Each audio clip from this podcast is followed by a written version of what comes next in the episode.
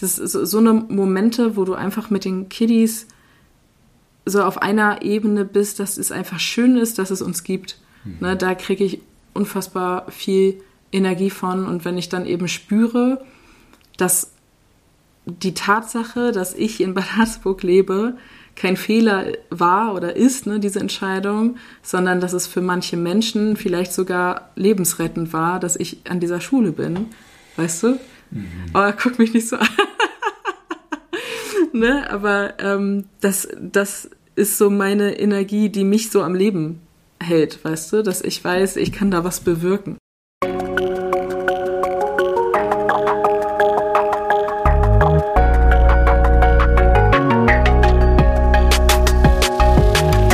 Herzlich willkommen zu einer neuen Folge von Somewhere Over the Hay Bale. Ich bin Fabian und porträtiere in diesem Podcast queere Menschen, die auf dem Land groß geworden sind oder im ländlichen Raum leben. Ich möchte so mehr Licht auf ihre Lebensrealitäten, Erfahrungen und Perspektiven richten. Denn queeres Leben existiert auch jenseits der großen Städte. Und dafür spreche ich in dieser Folge mit Kari. Kari ist Lehrerin an einem Gymnasium in Bad Harzburg und out and proud. Und nicht obwohl, sondern gerade weil ihre eigene Schulzeit so richtig scheiße war. Denn Kari ist die Person geworden, die sie sich selbst damals gewünscht hätte. Eine nahbare Lehrkraft, die sich vor Ort und überregional für mehr queere Bildung und für queere Schülerinnen und Schüler einsetzt. Mit Kari spreche ich deshalb über ihren Weg von der Küste in den Harz, Gestaltungsspielräume im engen Lehrplan und bewegende Begegnungen mit ihren Schülerinnen und Schülern.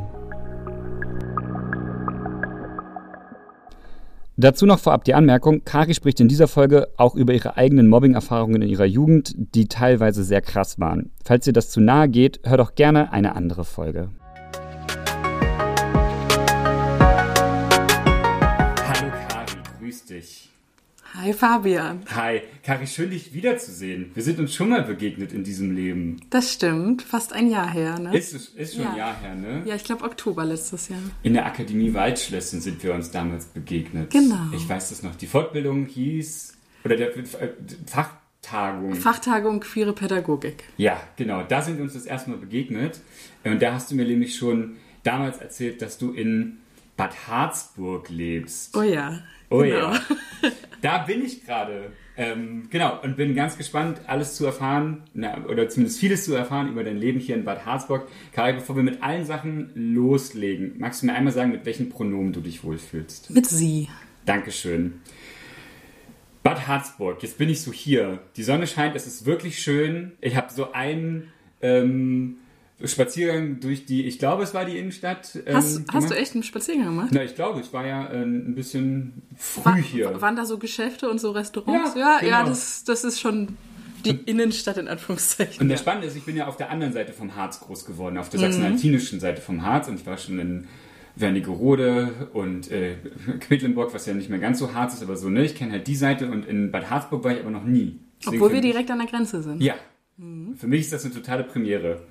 Ich starte mit meiner Standardeingangsfrage. Kari, wenn ich Bad Harzburg sage, was sind die ersten drei Dinge, die dir dazu einfallen? Rentner, mhm. Wandern, mhm. trostlos. Okay, also Wandern habe ich ja schon rausgehört, ist nicht so dein Ding. Nee, ne? gar nicht. Ich bin hier tatsächlich ein bisschen falsch. ich bin äh, eher so ein Küstenmädel. Und äh, es war auch nicht so mein Plan, eigentlich in den Harz zu kommen. Mhm. Ich war auch das allererste Mal im Harz nur für mein Bewerbungsgespräch tatsächlich. Ah ja. Ja. Also ich hatte vorher auch noch nie von Bad Harzburg gehört, mhm. tatsächlich, mhm. bis ich dann 2017 hergezogen bin. Ich bin ganz gespannt, wie es dich hierher geführt hat. Rentner hast du gesagt. Mhm. Das ist ganz spannend. Ich habe nämlich in meiner Recherche habe ich rausgefunden, Wikipedia sagt, ich zitiere, Überregional bekannt ist die Stadt für ihr breites touristisches Angebot, den traditionsreichen Kurbetrieb und als Zuzugsort für Pensionierte. Das kann man schon so sagen. Ist ja. es so? Ja, der Altersdurchschnitt von Bad Harzburg ist auch, glaube ich, bei 54, 55, 56, eins von diesen drei Möglichkeiten. Okay, wow. Und äh, wir, wir, amüsieren uns dann manchmal auch, wenn es dann halt Stau mit den Rollatoren gibt auf der Bummelallee und so weiter, wenn man gerade irgendwo schnell hin muss und so. Also hier gibt's äh, tatsächlich fast nur äh, pensionierte Menschen. Es ziehen viele hierher, weil es halt hier schön ist. Die Luft ist ja auch gut und so weiter. Ähm, nur leider wird für halt die Jugend nichts gemacht und mhm. für Familien in dem Sinne dann auch nichts. Mhm. Das ist ein bisschen schade tatsächlich. Trostlos hast du noch gesagt. Ja. Hier ist halt nix, ne? Also wir sind ja am Fuße des Harz. Goslar ist zwar direkt nebenan, aber Goslar ist jetzt auch nicht so riesig, 50.000 Menschen, äh, da ist halt auch nicht so viel Leben. Und wenn, dann muss man schon nach Braunschweig. Das ist zum Glück auch mit der Bahn erreichbar für die Jugendlichen, wenn sie irgendwie shoppen wollen und so weiter. Mhm. Ich war dann halt eher mit dem Auto, da gibt's halt auch queeres Leben. Das hast du hier in Harzburg und Goslar in dem Sinne auch nicht mhm. oder noch nicht. Und äh, ich habe das Gefühl, ich habe ja schon an verschiedensten Schulen äh, gearbeitet, dass äh, das Depressionspotenzial hier im Harz noch mal ein bisschen höher ist als in anderen Ecken, wo man mhm. irgendwie noch mal mehr im Einzugsgebiet von einer größeren Stadt ist tatsächlich. Krass, was ja ganz spannend ist, weil ich ja diese Region ähm, jetzt heutzutage natürlich vor allen Dingen für so Erholung und für, dass es mir gut geht, uh, äh, besuche. Ja. ja. also wenn du hierher kommst, um dich zu erholen, dann hast du natürlich auch die Natur und so weiter. Und du hast ja dann auch das Ziel, ich mache hier nichts. Mhm, ne? Aber voll, wenn du hier absolut, lebst und nichts absolut. machen kannst, ja, ja, ist es halt was anderes. Finde ich eine geile Unterscheidung, ja. Ja, und es gehen halt ganz viele Jugendliche auch hier weg. Ähm, und es wir haben auch einen Bevölkerungsschwund, würde ich sagen. Und natürlich kommen auch immer mal wieder welche, wenn sie Familien gründen wollen, wieder hier zurück, weil wir eigentlich auch gute Schulen haben bei uns in der Region. Aber es wird halt einfach nichts dafür getan, dass die Jugendlichen von Anfang an sagen, wir wollen hier bleiben. Spannend. Also es ist ja Bums, ob Sachsen-Anhaltinisches Harzgebiet oder Niedersächsisches mhm. Harzgebiet, die Story kenne ich halt irgendwie ja. so ein bisschen. Ja. 22.000 Menschen wohnen hier. Eine Person davon bist du. Jetzt ja. haben wir so über die Pensionierten gesprochen, aber eigentlich hast du ja vor allen Dingen Kontakt zu den jüngeren Menschen hier in der Stadt. Du bist Lehrerin. Richtig. Ja. Und du lebst seit 2017 in Bad Harzburg. Und du bist ja auch für den Job nach Bad Harzburg gekommen. Genau. Wie kam es dazu? Was ist, also, genau. Du hast schon gesagt, du bist eher so ein Küstenmädel. Ja. Jetzt bist du ja so im Harz. Das ist das komplette Gegenteil. Ja, was ist, ist passiert? Nur, nur die Alpen hätten es noch steigern können, quasi. Ähm, wobei ich sagen muss, wenn ich äh, von der Autobahn Braunschweig Richtung Harzburg fahre und irgendwann den Brocken sehe, habe ich schon so ein Heimatsgefühl. Mhm. Ne? Also so ist Ging nicht. mir vorhin auch, ja. als ich da lang gefahren bin. Also so ist nicht. Aber ähm, ich komme halt aus Schleswig-Holstein, aus äh, dem wunderschönen Henstedt-Ulzburg, was niemand kennt, außer dass sie bei den Frauen recht gut im Fußball sind und da auch DFB-Pokal immer aktiv dabei. Und äh, ich bin dann eben fürs Studium nach Kiel und das ist halt schon toll, da sechs Jahre zu leben. Und nach der Vorlesung musst du dich nicht entscheiden, ob du an den Strand fährst, sondern an welchen, weil du einfach so viel Auswahl hast. Mhm. Und dann mhm. mit Bierchen und noch Grillen und so. Also das war schon eine ganz, ganz mhm. tolle Zeit. Und ich habe da eben meinen Bachelor und meinen Master of Education gemacht äh, in Französisch und Geschichte und habe keinen Referendariatsplatz bekommen. Ich hatte zwar einen Master von 1,8, aber äh, der Cut wurde dann beim Ref äh, bei 1,2 gesetzt mit Warteliste. Und das war schon heftig. Und dann habe ich mich in NRW und in Niedersachsen beworben. In NRW hatte ich auch schon eine Zusage. Die nehmen eigentlich jedes Jahr fast alle, weil sie so einen großen Bedarf haben. Mhm. Und in Niedersachsen hatte ich mich äh, bewusst in Lüneburg, Hannover und Hildesheim beworben, weil ich in Kiel bei dem Schulaufklärungsprojekt Schlau gearbeitet habe. Und das wollte ich fortführen und ich dachte halt, naiv wie ich war, dass man im Ref auch noch ganz viel Zeit hat. Das ist ein queeres. Genau, es ist ein queeres äh, Aufklärungsprojekt. Mhm. Ähm, die gehen eben an Schulen oder in Konformantengruppen oder auch zu Senioren äh, ins mhm. äh, Wohnheim und äh, machen da autobiografische Aufklärungsarbeit. Also es sind queere Menschen, die überwiegend auch versuchen, Peer-to-Peer, -peer, also ne, Studierende, die dann eben mit äh, Jugendlichen sprechen und so weiter, aufzuklären. Und das hat mir halt so viel Freude bereitet in Kiel, dass ich das gern weitermachen wollte. Und deswegen habe ich genau geguckt, wo sind Studienseminare in Niedersachsen mhm. und wo gibt es Schlauteams. Mhm. Und dann eben Reihenfolge war, glaube ich, echt Lüneburg, Hannover, Hildesheim. Und in Lüneburg wurde ich dann auch genommen.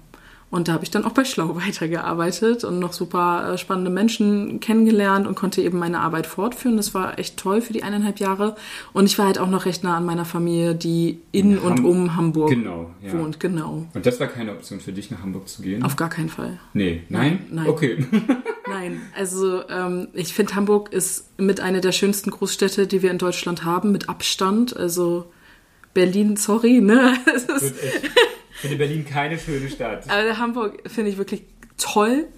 Ähm, bietet unfassbar viel, gerade auch was eben auch äh, gerade für dich Theater oder auch dann eben noch weiter Musical und so weiter anbietet, äh, ja, die, die gibt quasi. Ähm, aber ich, ich möchte nicht in einer Stadt äh, mit über einer Million Menschen leben. Ich bin auch tatsächlich eine Autofahrerin und das äh, könnte ich mir in Hamburg eigentlich auch an, abschminken, mhm. an den Nagel hängen. Und das ist, also man braucht, um innerhalb Hamburg irgendwie von A nach B zu kommen, so unfassbar lange. Und das ist so einfach gar nicht meins. Alles Gründe, um eher eine Kleinstadt zu ziehen. Und dann ist es ja immer die Frage, welche Lehrkräfte werden gerade gebraucht? Mhm. Welche Fe- Französisch und Französisch und Geschichte. Geschichte brauchst du nicht. Es gibt 100 Millionen Geschichtslehrkräfte. Ähm, und Französisch wird halt gerade so ein bisschen der Rang abgelaufen durch Spanisch. Ne, wir- wirklich? ja, wir haben halt zwar natürlich noch unseren Élysée-Vertrag mit Frankreich, wo eben auch dieses äh, deutsch-französische Verhältnis gefördert wird, eben auch durch Fremdsprache in der Schule. Mhm. Und eigentlich ist ja Französisch auch an den meisten Schulen zweite Fremdsprache oder halt Latein, wenn du am Gymnasium bist. Oder Russisch, wenn du aus dem Oder Osten Russisch, kommst. wenn du eben eher weiter im Osten Ja. zur Schule gehst, richtig. Ähm, aber wenn du ein großes Gymnasium hast, dann ist Spanisch mittlerweile auch Option für zweite Fremdsprache. Das war Mhm. zum Beispiel an meiner Ausbildungsschule so. Die konnten zwischen Latein, Französisch, Spanisch wählen. Mhm. Und dann hatten wir eine Latein, eine Französisch und zwei Spanischklassen. Und äh, für Französisch und Geschichte sah es sehr schlecht aus. Und mein Schulleiter meinte zu mir, ja, er hört sich mal so um, was es denn so gibt. Und das habe ich ihm immer nicht so ganz abgekauft, dass er das tut, weil man ja auch denkt, ja, der hat doch eh keine Zeit dafür. Und der Mann war bis zu meinem Prüfungsunterricht am Ende meines Referendariats nie in meinem Unterricht gewesen. Na, und trotzdem hatte er, trotzdem hatte er anscheinend irgendwie ein gutes Bild von mir. Ich weiß nicht weshalb. Und dann kam er irgendwann zu mir und meinte, ja, Frau Lissi, also ich war ja wieder auf einer Schulleiterkonferenz und ich habe mich mal wieder umgehorcht, aber jedes Mal, wenn ich gesagt habe Französisch, meint die immer, nee, hast du nicht Kunst oder Musik? Ja, brauchten wir auch selbst. ne? Also das dann, falls äh, ihr da draußen Musik oder Kunst äh, irgendwie macht, äh, steigt ein ins Lehramt, ihr findet immer einen Job. Und äh, ja. Und er meinte dann aber plötzlich, ja, aber eine Schulleiterin habe ich gefunden, als ich von Ihnen erzählt habe. Da war die ganz interessiert und meinte, bewerben Sie sich mal initiativ. Und dann meinte ich so, ja, klingt ja super. Und dann hat er von der Schule erzählt und meint, ja, die ist auch so, wie Sie es gerne möchten, mit nicht so vielen Schülerinnen und Schülern. Die haben 600 bis 700, auch ein kleineres Kollegium, so 50 bis 60. Wir hatten halt über 100 Leute bei uns. Und äh, ja, so, so ein richtig schönes dörfliches Gymnasium, wie sie sich das eigentlich wünschen. Ne? Weil ich meine, eine Arbeitsstätte eigentlich schon gerne eher ländlich tatsächlich habe und nicht so städtisch. Und dann habe ich irgendwann gefragt, ja, und wo ist denn dieses Gymnasium? Bad Harzburg. Bad Harzburg. Und dann habe ich ihn nur so angeguckt und dachte, hä, was, wo ist das denn? Und ja, dann habe ich überlegt, alle um mich herum meinten, ja, natürlich bewirbst du dich da. Und dann habe ich meine Initiativbewerbung hingeschickt, wurde einen Tag später vom stellvertretenden Schulleiter angerufen, der hat gefragt, wann ich denn mal vorbeikommen könne. Okay, wow. Und äh, dann mussten wir erstmal einen Termin finden und standen halt die Herbstferien an. Und ich dachte, ja, ich kann ja dann easy in den Herbstferien kommen. Er so, nee, das wäre zu spät, wir haben ja unsere Fristen. Jetzt. Und dann quasi, und dann bin ich zwei Tage später, weil ich kein äh, Pflichtunterricht, also ich hatte keine eigene Lerngruppe an dem Tag ähm, und auch kein Seminar äh, am Nachmittag. Und dann bin ich dann alleine von Lüneburg die B4 ist es, glaube ich, ja, die B4 runtergefahren, über und über Braunschweig, bis ich in Harzburg angekommen bin und hatte dann ein Kennenlerngespräch und saß drei Stunden bei der Schulleiterin und dem stellvertretenden Schulleiter im Büro. Und am Ende meinten sie, ja, wir möchten Sie gern haben. Wie sehen Sie das denn?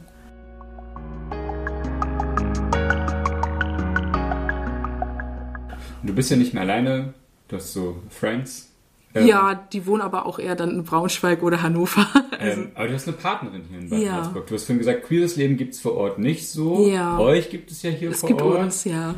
Wie ist denn so die queere Stimmung in Bad Harzburg? Könnt ihr so Hand in Hand durch die Stadt gehen? Ja, das ist gar kein Problem. Okay. Also bisher, seitdem ich aus der Schule raus bin, auch in Kiel, aber ist ja auch eine größere Stadt, habe ich eigentlich auf der Straße nie wieder Anfeindung erfahren, auch nicht in Harzburg. Also man sieht ab und zu auch mal ein anderes Frauenpärchen, aber da wissen wir immer nicht, ob es Touristen sind oder ob die, die hier auch tatsächlich Leute, die wohnen. sich schon mal ihren Alterswohnsitz aussuchen. Genau.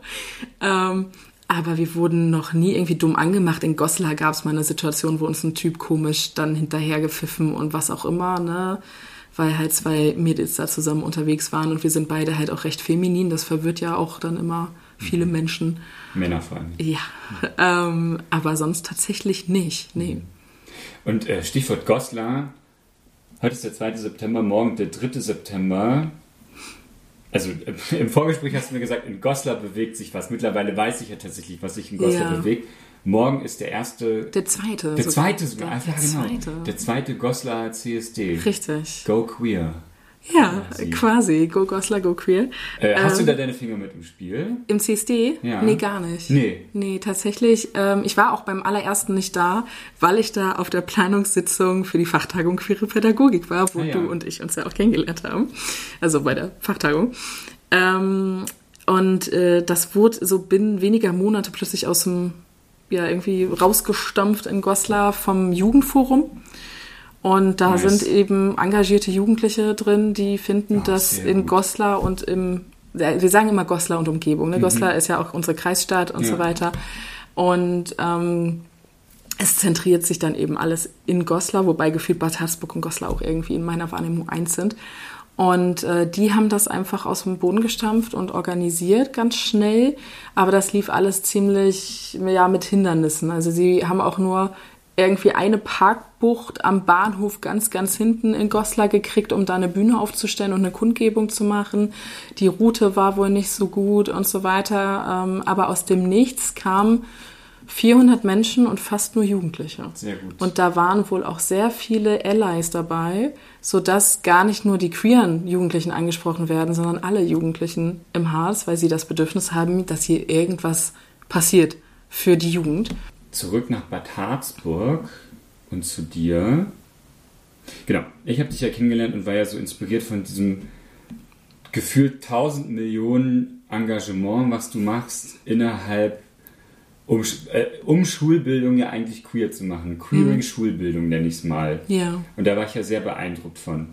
Bevor wir auf all das kommen, äh, würde ich dich gerne einmal fragen, wie war denn eigentlich deine eigene Schulzeit so? Ja, du bist jetzt ja Lehrerin. Ja, also wenn ich sagen darf, scheiße. Ja, du, klar, du darfst alles. Die war nicht schön. Also, ähm, ich war auf einem guten Gymnasium. Ne? Also ich bin auch sehr gut bürgerlich aufgewachsen, habe eine super liebende Familie. Ähm, meine älteste Schwester ist auch äh, lesbisch und äh, verheiratet äh, mit einer Frau und so weiter. Also das, das wusste ich damals dann auch schon, ne, dass sie auch Frauen datet. Aber als ich so anfing, mich mit mir auseinanderzusetzen, so mein inneres Coming Out quasi anfing mit so 13, 14 Jahren, fühlte ich mich dann trotzdem sehr allein ähm, und habe auch mit niemandem darüber geredet. Ich habe das alles mit mir selbst ausgemacht. Und da bringt es dir auch nichts, wenn du eine äh, große Schwester hast, die auf Frauen steht. Ne? Das ist halt total Absolut. selbst bei dir. Das verstehen ganz Absolut. oft Menschen nicht und denken, ja, aber wenn du die in deiner Umgebung hast, nein. Das ist ja bei dir. Ne? Du machst dir selbst auch ein Problem daraus.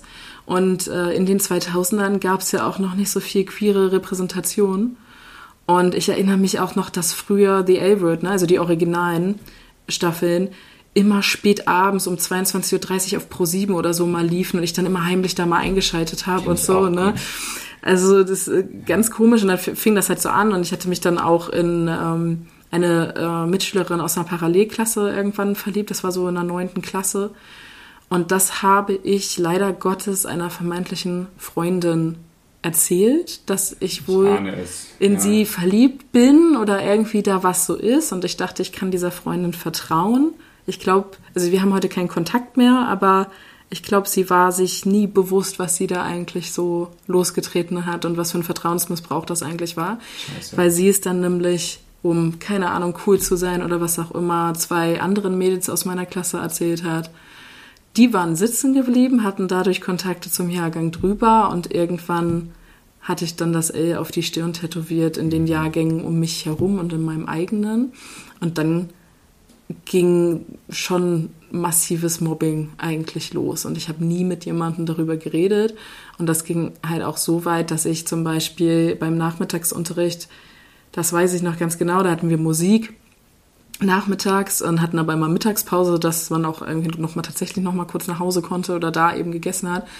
Und äh, ich bin mit Absicht zu spät zu diesem Musikunterricht gekommen, damit ich nicht alleine mit den Jungen aus meiner Klasse in diesem Flur vor Musikraum bin, weil die jedes Mal äh, etwas gerufen haben, was ich zuerst nicht so einordnen konnte. Das war immer KKL und ich konnte das, also, ne, ich wusste, das ist was Verletzendes, aber ich wusste nicht, was es bedeuten soll. Und irgendwann habe ich mal mitbekommen, dass es Kara Kampflesbe heißen sollte. Und äh, das, ja, also es war heftig. Und auch so Situationen irgendwie, wenn wir alle zusammen Sport hatten in der Mädchenumkleide, wenn eine, die recht an, hoch angesehen war im Jahrgang, irgendeinen Stress mit einer anderen hatte, dann meinte sie, ja, pass bloß auf, sonst schicke ich Kara und ich hasse es so genannt zu werden. Ne? Also, ich, also du nennst mich ja auch Kari, ne? mein voller Name ist Kara Arietta und diese Menschen haben mich halt immer Kara genannt, ich hasse es bis heute. Und dann meinte sie halt auch so, ja, ich schicke Kara auf dich los und dann kannst du ja mal sehen und i, Lesbe und sonst was. Und das war halt einfach scheiße und ich habe halt mit niemandem zu Hause darüber geredet. Ne? Ich weiß bis heute nicht warum, aber es wusste einfach niemand. Ich habe meiner Mutter ich glaube, vor zwei Jahren, als wir hier mal, wahrscheinlich eher drei, ne, 2019 vor Corona, als wir hier mal äh, in einem Café saßen, Eis gegessen haben, habe ich meiner Mutter mal so ansatzweise erzählt, was damals los war. Ne? Also wir reden von einer Zeitspanne von vor 20 Jahren. Und sie hat angefangen zu weinen. Oh Gott, muss ich jetzt auch gleich wieder. Ne? Und äh, ihr tat das so leid. Und sie hat dann sich die Schuld gegeben. Und ich meinte, nee, Mutti, ist ja bei mir gewesen. Ich weiß, dass ich euch vertrauen kann. Ne? Meine Eltern sind bis heute für mich da, lieben mich, unterstützen mich. Aber das war halt Hölle.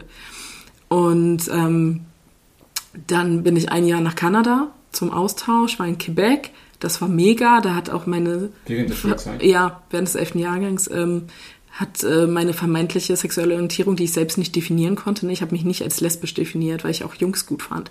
Ne? Aber dieses Wort bi, das gab es irgendwie nicht für mich. Ne? Ich war nicht Ikara, die Bisexuelle, sondern die Lesbe. Ähm, und äh, ich habe halt auch in Quebec gemerkt, dass das nicht weggeht, weil ich dann eine Klassenkameradin von mir ganz gut fand, die neben mir im Französischkurs saß. Ich aber auch äh, Samuel total toll fand, mit dem ich dann auch Dates hatte, aber wir hatten dann beide beschlossen, nee, das bleibt nur bei Freundschaft, weil ich ja eh wieder zurückgehe. Na, und äh, hatte dann so meine Freundesgruppe und das war total schön. Mhm. Also, ne, ich habe mich richtig wohl in Quebec gefühlt und dann bin ich wieder zurück. Und ich hatte, weil ich noch keine Lust auf Abi hatte, ne, ich hätte ja sofort in den zwölften Jahrgang gehen können und dann in 12, 13 Abi machen, bin ich wieder in die Elf quasi ähm, und habe den Jahrgang gewechselt. Und ich nenne mal Peiniger vom Jahrgang vorher sind auch sitzen geblieben. Mm, scheiße. Und waren dann wieder in meinem Jahrgang. Und ähm, meiner allerersten Freundin, das hatte sie mir auch mal erzählt, die war auch aus meinem Jahrgang, ähm, wir mussten da auch heimlich zusammen sein und so weiter am Ende. Die hatte mir auch erzählt, dass einer von denen ganz am Anfang zu ihr gesagt hat, wir hatten zusammen Physik. Ähm, ja, nee, setz dich nicht neben die, das ist eine Lesbe und halt dich fern von der. Und trotz dieser ganzen schwierigen Schulzeit hast du dich trotzdem dazu entschieden, Lehrerin zu werden. Ja, weil ich die Person werden wollte, die ich selbst nicht hatte. Das ist, ein sehr, ist, ein sehr, also ist eine sehr kraftvolle Entscheidung. Ja, Wirklich? also wir hatten keine Lehrkräfte, wo man aktiv wusste, dass die irgendwie queer unterwegs sind. Ich habe im Nachhinein irgendwann mal herausgefunden, weil ich sie zufällig bei einer Veranstaltung in Kiel getroffen habe, dass meine eine Sportlehrerin äh, lesbisch war. Wir hatten irgendwann später auch einen sehr offensichtlich schwulen Musiklehrer. Der ist auch mittlerweile tatsächlich äh, der Schulleiter meiner alten Schule, habe ich gesehen. Und ich hoffe ganz doll, dass er irgendwie das nutzt und da Dinge tut ne, für, für die Sichtbarkeit von queeren Menschen. Ähm, aber es gab niemanden, der sich irgendwie aktiv dafür eingesetzt hat. Ne? Also es, das war gar kein Thema. Und es wurde halt nirgends im Unterricht behandelt. Es hat keine Lehrkraft reagiert, auch nicht, wenn ich auf dem Flur beleidigt wurde und so weiter. Ähm, es war einfach nicht sichtbar. Ja. Also die haben mich nicht gesehen. Und ähm, ich wollte das dann anders machen. Du machst es anders. Denn du bist ja jetzt als Lehrerin out and proud. Ja. Ja. Sehr proud. Und ja, tatsächlich auf der, auf der Fahrt hierher äh, habe ich schon nochmal drüber nachgedacht und mir hat so, ähm, kurze Einstellung und so, Mann, wie gerne hätte ich damals, als ich zur Schule gegangen bin, eine Person wie dich gehabt, weil ich weiß irgendwie noch, also, ne, du bist ja auch ziemlich jung, du hast so Tattoos, du bist ziemlich cool, dann bist du out and proud. Danke. Also, ich glaube, wir, wenn du damals in deiner jetzigen Form meine Lehrerin gewesen wärst, ich hätte dich, glaube ich, vergöttert wahrscheinlich. Weil wir ja sonst nur so sehr, ich meine das gar nicht shady, sondern versuche das wirklich deskriptiv zu meinen, so 50 plus Ostlehrkräfte hatten. Ja. Genau, und das ist schon also ja, weiß ich noch. Das war richtig krass. Ich kann mich kaum daran erinnern, dass wir so Lehrkräfte unter 50 hatten. Mein Ethiklehrer, den ich geliebt habe, wirklich. Der war cool. Ja, der war auch politisch sehr cool, falls er das hört. Ich, ich glaube, er weiß. Alle wissen, glaube ich, wen ich meine, wenn sie mich kennen. Genau. Ähm, genau, du bist jetzt so out and proud als Lehrerin bei dir an der Schule, war das von Tag 1 an so oder? Ja. Ja? Ja. Wie, also wie, wie war das? Hast du dich erst für dein Kollegium geoutet? Ähm. Hast du das erst bei den Schülerinnen und Schülern gemacht? Hast du dafür eine Schulkonferenz einberufen? äh, wie, wie macht man das an der Schule? Ich bin wirklich krass neugierig.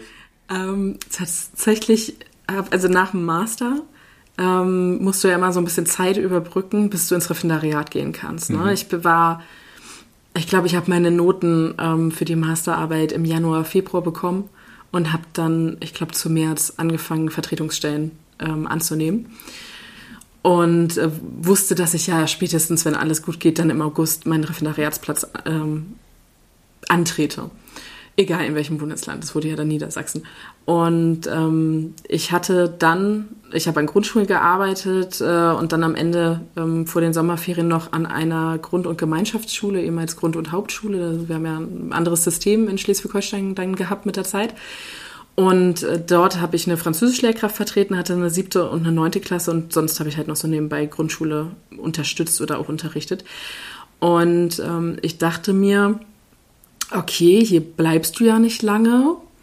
Es sind Schülerinnen und Schüler, die dir wahrscheinlich äh, mit Verlaub auf dem gymnasialen Bildungszweig so gar nicht mehr begegnen werden, ne? weil es halt auch in der Ecke in Kiel war, die äh, sozial nicht so gut gestellt war, so ein bisschen Brennpunktviertel, äh, aber die Kids waren eigentlich voll korrekt. Die Erfahrung mache ich meistens auch. Aber meine Französischklassen, die waren korrekt, die konnten kein Wort Französisch, das war scheißegal. Wir haben einfach versucht, auf dem rudimentärsten Niveau irgendwie die zurechtzukommen, die Monate, wo ich da war. Und ähm, ich trage seit dem äh, seit dem Studium immer ein Regenbogenschlüsselband, weißt du, so ein längeres, weil ich ja immer irgendwelche Schlüssel, gesehen, ja. ja. weil ich immer irgendwelche Schlüssel brauche. Ähm, in der Schule hast du ja zig Millionen Schlüssel. Und äh, dieses Regenbogenschlüsselband ist halt immer da, auch wenn ich arbeite.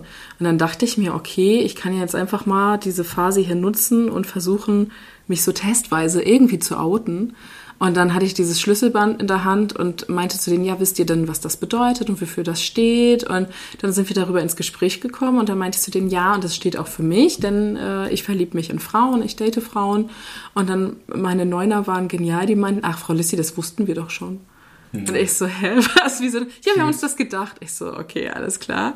Ähm, und meine Siebener, die waren total interessiert und der größte Störenfried von denen war dann nur so, jo, Frau Lissi ist doch voll cool und voll normal.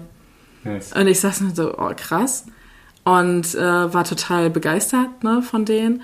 Und dann bin ich eben ins Ref, war dann wieder am Gymnasium und dann habe ich einfach, ähm, also es ist halt einfacher, sich zu outen, wenn du äh, in einer Beziehung bist. Und in der Zeit war ich in einer Beziehung und habe dann halt einfach, wenn wir übers Wochenende im Französischunterricht oder so gesprochen haben, immer von meiner Freundin erzählt.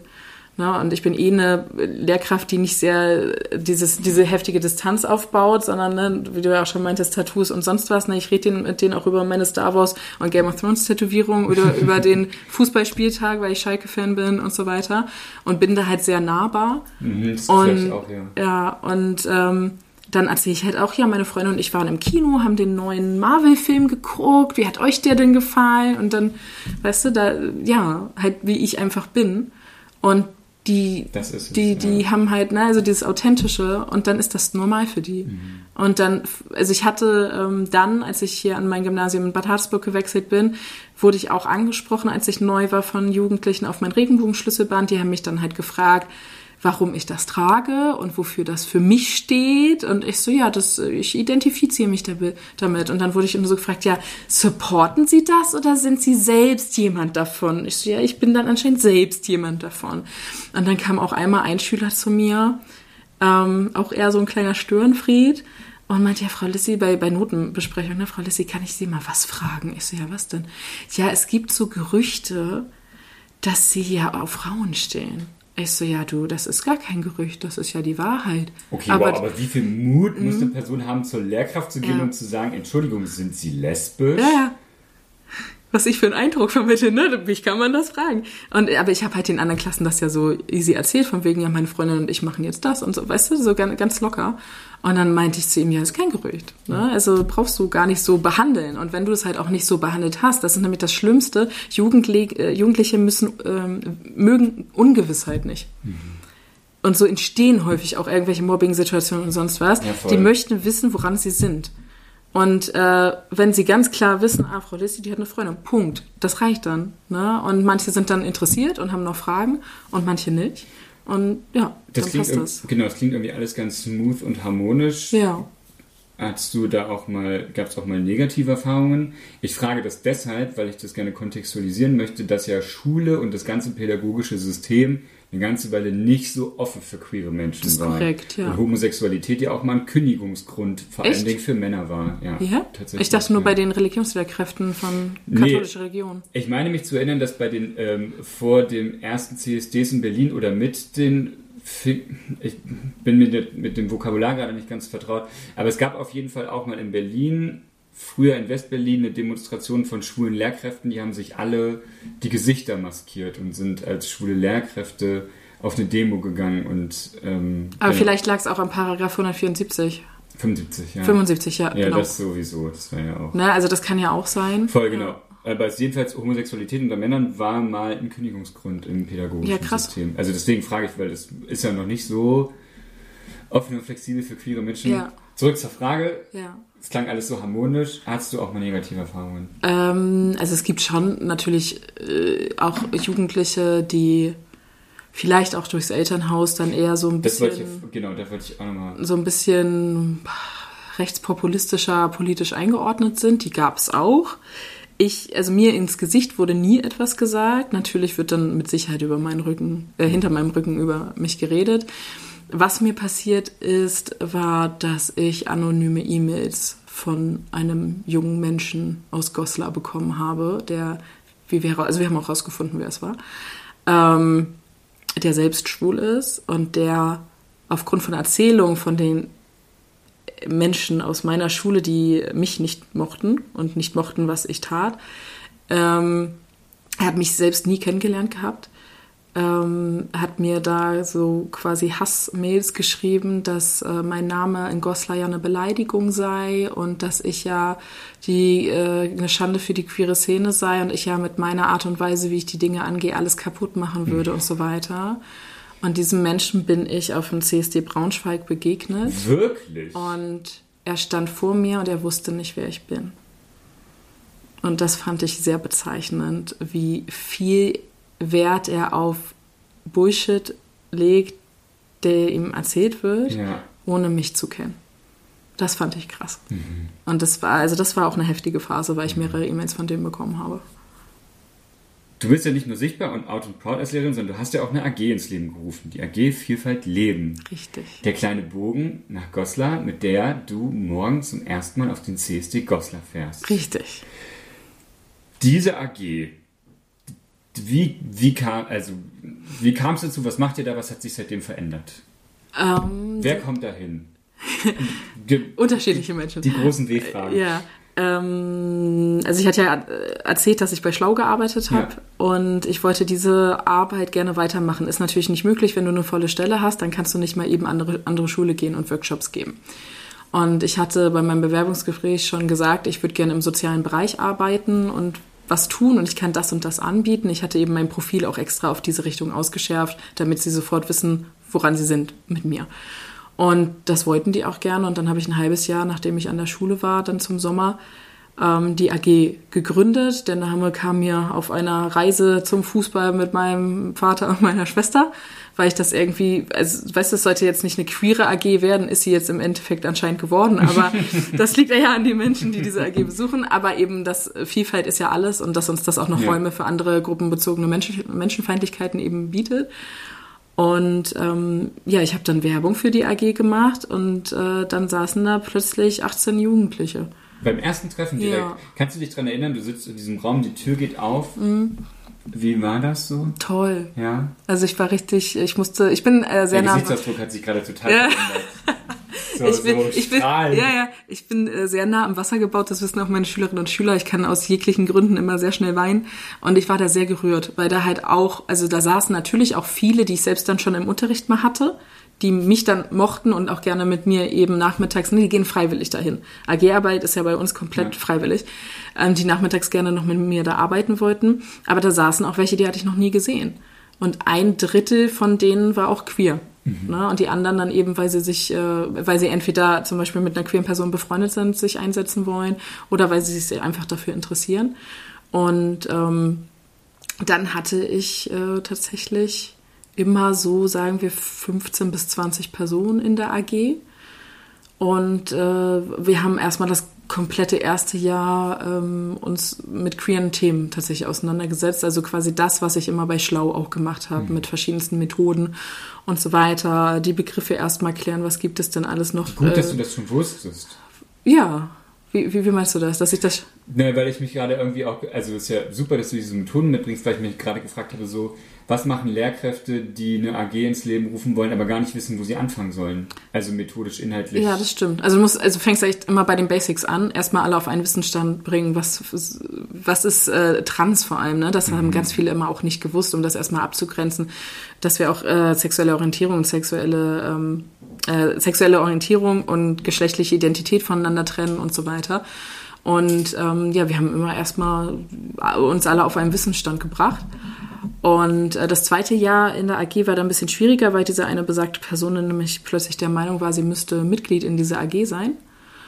Und äh, das war dann nicht mehr so schön zu arbeiten, wenn du gefühlt äh, eine Spitze da drin sitzen hast, der, so? der nur darauf wartet, dass du irgendwas äh, sagst, was äh, ihm missfällt und so weiter. So, also so fühlte es sich an ähm, weil er sich auch vorher immer bei seiner Klassenlehrerin beschwert hat, dass ja über ihn gelästert werden würde und so weiter. Ähm, und das war alles eine sehr. Deswegen kommt der zu. Sehr, ja, ja, er wollte sich das dann selbst angucken und ist dann in die AG eingetreten. Mhm. Aber irgendwann dann auch wieder ausgetreten, weil, keine Ahnung, hat ihn gelangweilt, weiß ich nicht.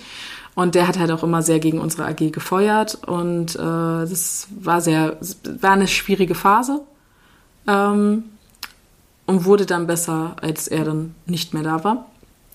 Und ähm, wir haben dann eben auch versucht, uns mit äh, Frauenbild, äh, Männerbild, ne, Rollenbilder im Allgemeinen zu beschäftigen, Selbstbild und so weiter. Aber du hast halt in so einer AG eigentlich jegliche gestalterischen Möglichkeiten. Wir haben auch bei uns in der Schule das sogenannte bunte Brett. Das ist eine Pinnwand in einem gut besuchten Flur, wo wir anpinnen können, was wir wollen. Da haben wir dann zum Beispiel immer den Begriff des Monats gehabt, der erklärt wird, oder die Flagge mhm. des Monats oder äh, Anlaufstellen hier in der Region für Jugendliche, dann eben leider auch eher in Richtung Braunschweig, ne, dass es dann eine Jugendgruppe gibt und so weiter. Oder auch Filmempfehlungen. Also das haben wir dann versucht eben für uns so zu nutzen. Und wir haben in unserem allerersten Existenzjahr 2018 am 17. Mai einen Projekttag gegen Homophobie gemacht, wo die Jugendlichen selbst von Jahrgang 5 bis einschließlich 11 Workshops gegeben haben, ah, ja. doppelstündige. Und die Jugendlichen äh, sind dann durch die Jahrgänge und haben dann den ganzen Tag Workshops gegeben. Und ich habe nichts gemacht, außer gucken, so, ob alles läuft. Ich finde es so krass, wenn ich mir überlege, mein Schutz, das klingt so undenkbar und unmöglich für damals als, also, wie, wie geil, dass du das, dass du der nicht nur Kieselsteine ins Rollen bringt, das sage ich ja gerne, mhm. sondern dass der schon richtig so Steine ins Rollen bringt und dass das ja schon so ein, wenn du sagst, ich gucke, dass das läuft und die machen das alles selber, krass, da hast du ja dein Schneeballsystem eigentlich schon geschaffen. Ja, es kommt halt auf die Menschen an, ne? Absolut, voll, ja, muss ja auch nicht jeder mitmachen so. Ja. Genau, aber es ist ja, klingt ja nach einem Riesenerfolg auf jeden ja, also Fall. Ja, also der Jahrgang war auch echt super von der AG her. Danach wurde es ein bisschen ruhiger, weil äh, die dann eben auch irgendwann Abi gemacht haben. Ja. Ne? Und das war, da waren halt sehr viele Macherinnen und Macher drin, die eben Bock hatten, selbst auch was zu kreieren. Häufig muss ich eher dann so den Input geben und viel wird es auch, äh, wird die AG einfach als Safe äh, Space genutzt von Jugendlichen, die sich nicht so wohlfühlen in ihrer eigenen Haut oder in ihrer Klasse ja. und die mich dann eher in dem Moment als Beratungslehrkraft ja. ansehen und mit mir dann mal quatschen und sich auskotzen, was gerade scheiße läuft. Ja. Diese ganze Bildung die du leistest, die viele Menschen ja tatsächlich leisten, die ja auch so Vereine und NGOs leisten, sind eigentlich immer eher, ich würde sagen, ein Korrektiv so zu den Rahmenlehrplänen, wo ja queere Bildung eigentlich so gut wie gar nicht vorkommt. Ja. Ähm, genau, da habe ich mich gefragt, so Lehrpläne, lassen die überhaupt auch Freiräume für queere Themen zu? Oder muss sowas alles immer in den AGs passieren? Gerade weil du Geschichtslehrerin bist, habe ich mich gefragt, gibt es eine Möglichkeit, irgendwie so queere Themen im Geschichtsunterricht äh, unterzubringen.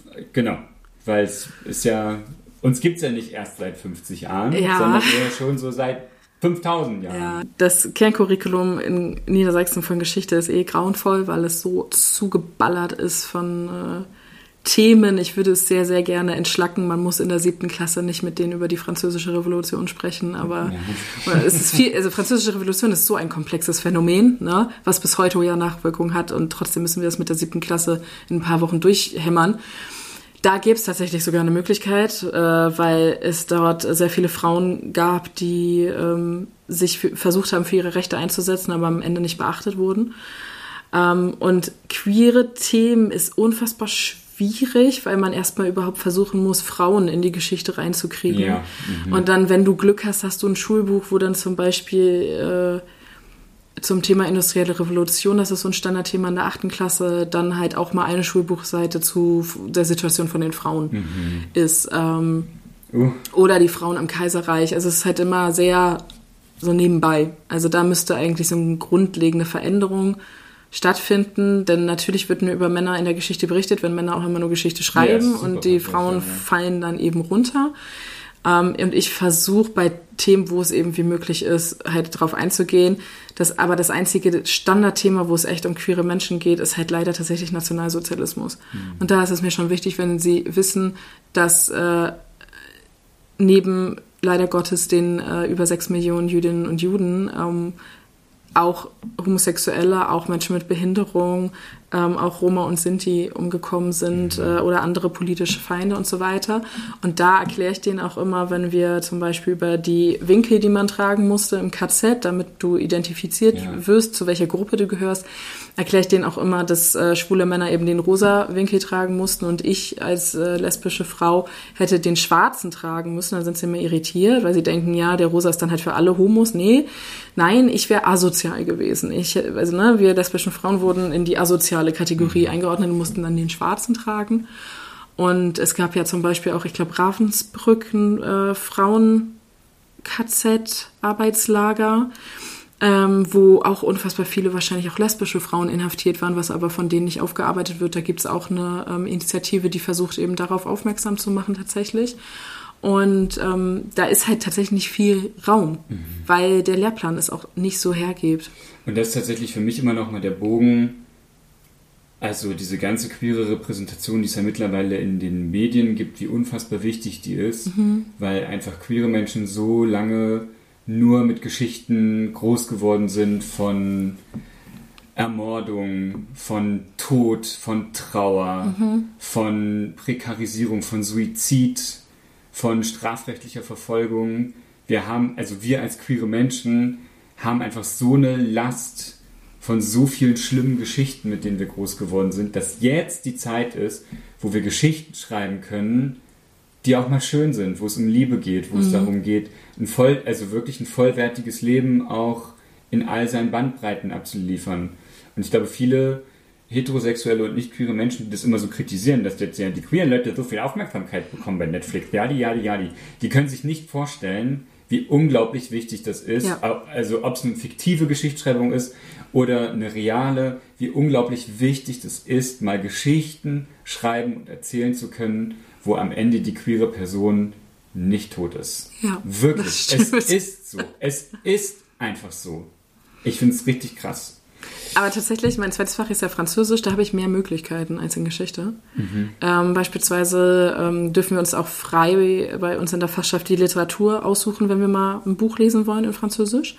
Und da habe ich äh, für meinen elften Jahrgang eine ähm, Jugendlektüre gefunden über ein queeres Mädchen in Kanada, die quasi so in ihrer Findungsphase ist, ob sie auf Jungs oder Mädels steht oder auf beides und sich da so ganz unschlüssig ist und das quasi so ihre ganze Coming-out-Phase mhm. begleitet. Und meine Jugendlichen hatten sich selbst für dieses Buch entschieden. Ich hatte ihnen mehrere zur Auswahl gegeben und die fanden das total toll. Und da haben wir auch über Homophobie in Quebec gesprochen und so weiter.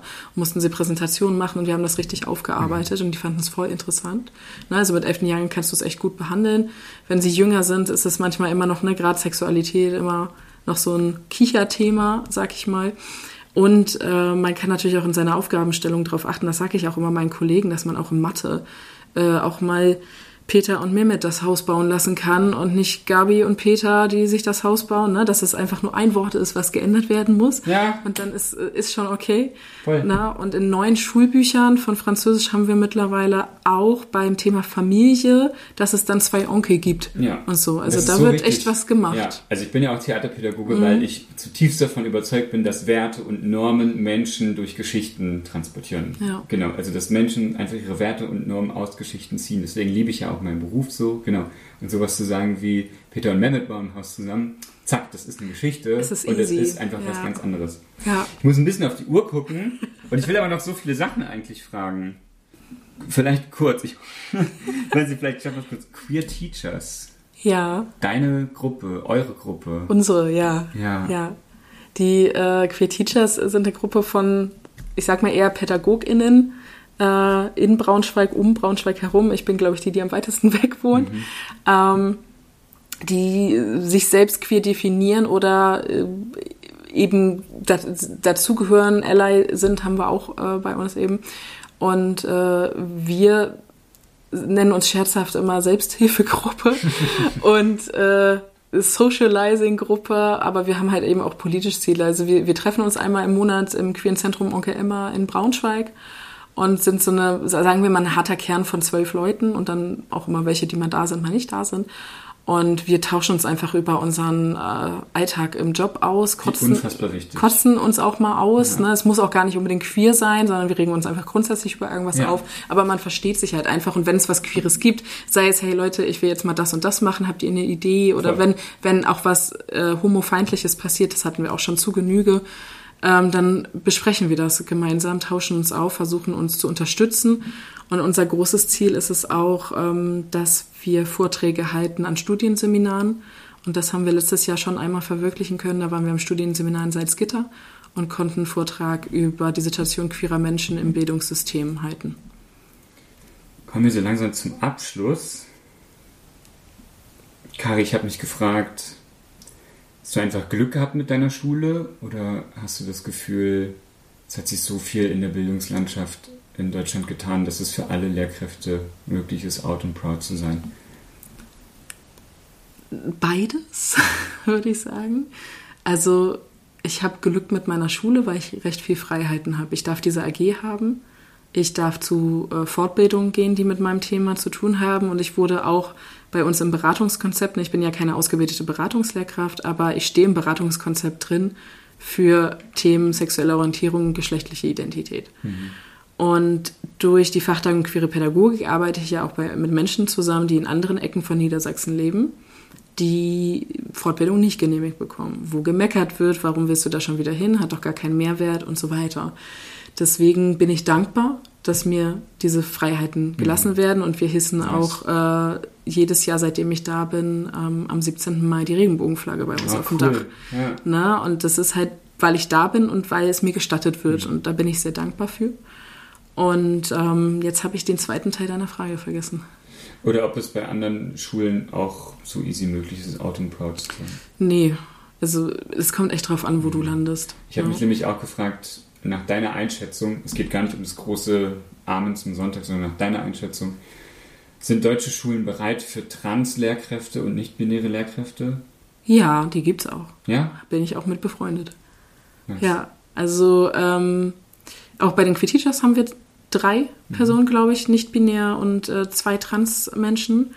Und äh, eine Person von den äh, beiden ist auch in der Grundschule. Und da ging es halt auch darum, mit welchen Pronomen und so weiter. Und äh, weil vielleicht das Optische am Anfang noch ein bisschen für die Kinder eher feminin war, waren sie immer ein bisschen irritiert. Und ähm, da wurde ganz klar nur gesagt, nee, nennt mich Herr so und so und äh, das passt und die Kinder haben das einfach so akzeptiert. Ich frage mich, das ist ja auch alles extra Arbeit, was du machst. Zeitlich, auch emotional. Und ich weiß, du ziehst da sehr viel draus von deinen Kids, von diesem Netzwerk.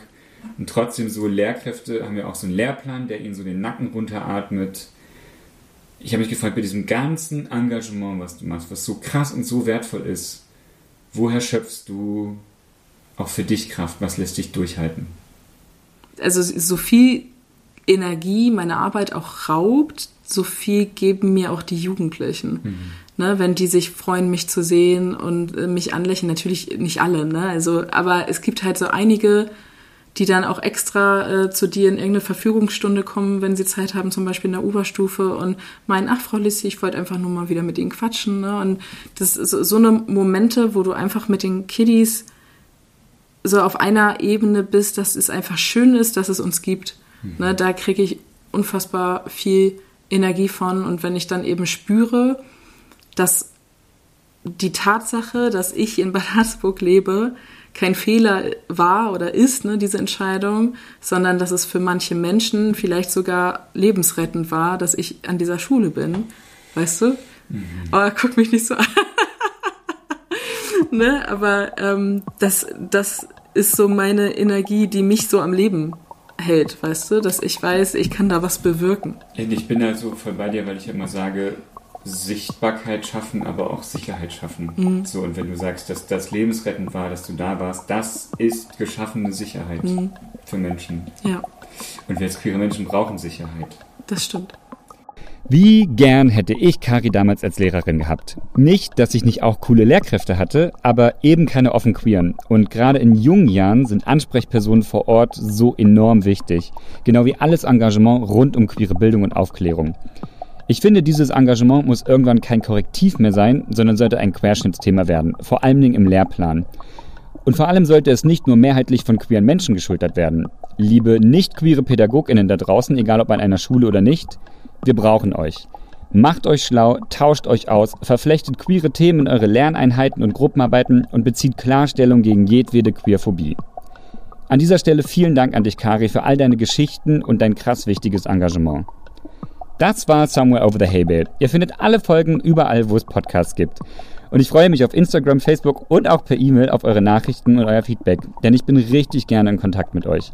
Und wenn ihr jetzt merkt, hey Fabian, meine Geschichte ist voll was für deinen Podcast, dann schreibt mir gern. Wirklich, wirklich gern. Ich freue mich, euch digital, analog oder sonst irgendwo zu sehen. Bis dahin.